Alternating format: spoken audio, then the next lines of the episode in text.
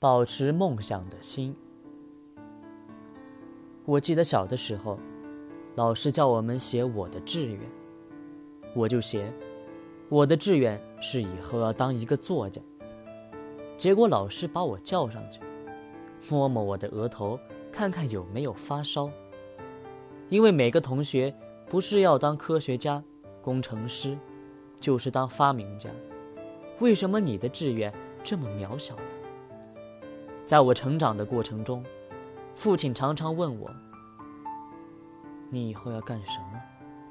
我说：“我要做作家。”他问我：“作家是干什么的？”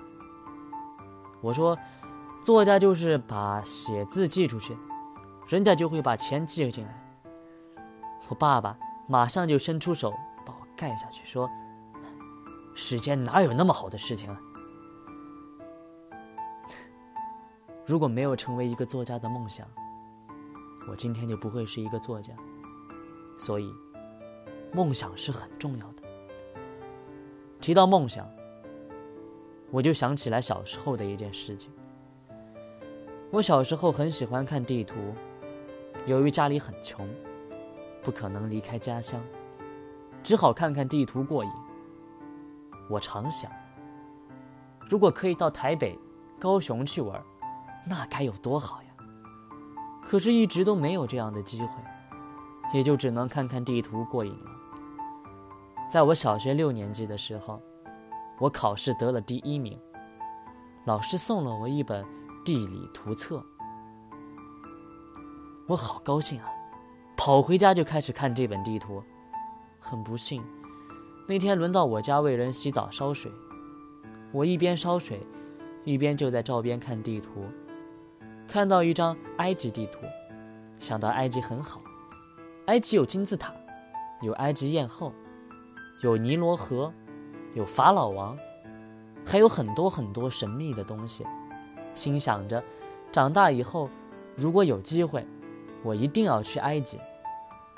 看得入神的时候，突然有一个人从浴室中跑出来，胖胖的，围着一条浴巾，用很大声的声音问我：“你在干什么？”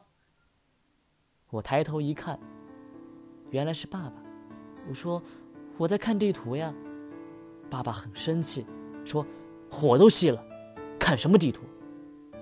我说：“我在看。”埃及的地图，父亲跑过来，啪啪的就给了我两个耳光，然后说：“赶快生火，看什么埃及地图？”打完后还踢了我屁股一脚，把我踢到火炉旁边去，很严肃的跟我讲：“我给你保证，你这一辈子都不可能到那么远的地方去，赶快去生火。”我当时看着爸爸，呆住了，心想。爸爸，怎么给我这么奇怪的保证？真的吗？我这一生真的不可能去埃及吗？二十年后，我第一次出国就是去埃及。我的朋友都问我，到埃及去干什么呀？那个时候还没有开放观光，出国很难的。我说，因为我的生命不要被保证。于是。我就到埃及去旅行。有一天，我坐在金字塔前面的台阶上，买了张明信片，写信给我爸爸。我写道：“亲爱的爸爸，我现在在埃及的金字塔前给你写信。记得小的时候，你打了我两个耳光，踢了我一脚，保证我这辈子也不可能到那么远的地方来。我现在就坐在这里。”给你写信，当时写的时候呀，感触非常的深。我爸爸收到明信片的时候，跟我妈妈说：“哦，这是哪一次打的？打的那么有效，一巴掌打到埃及去了。”唉，所以说，梦想在生命中是非常重要的东西。为什么非常重要？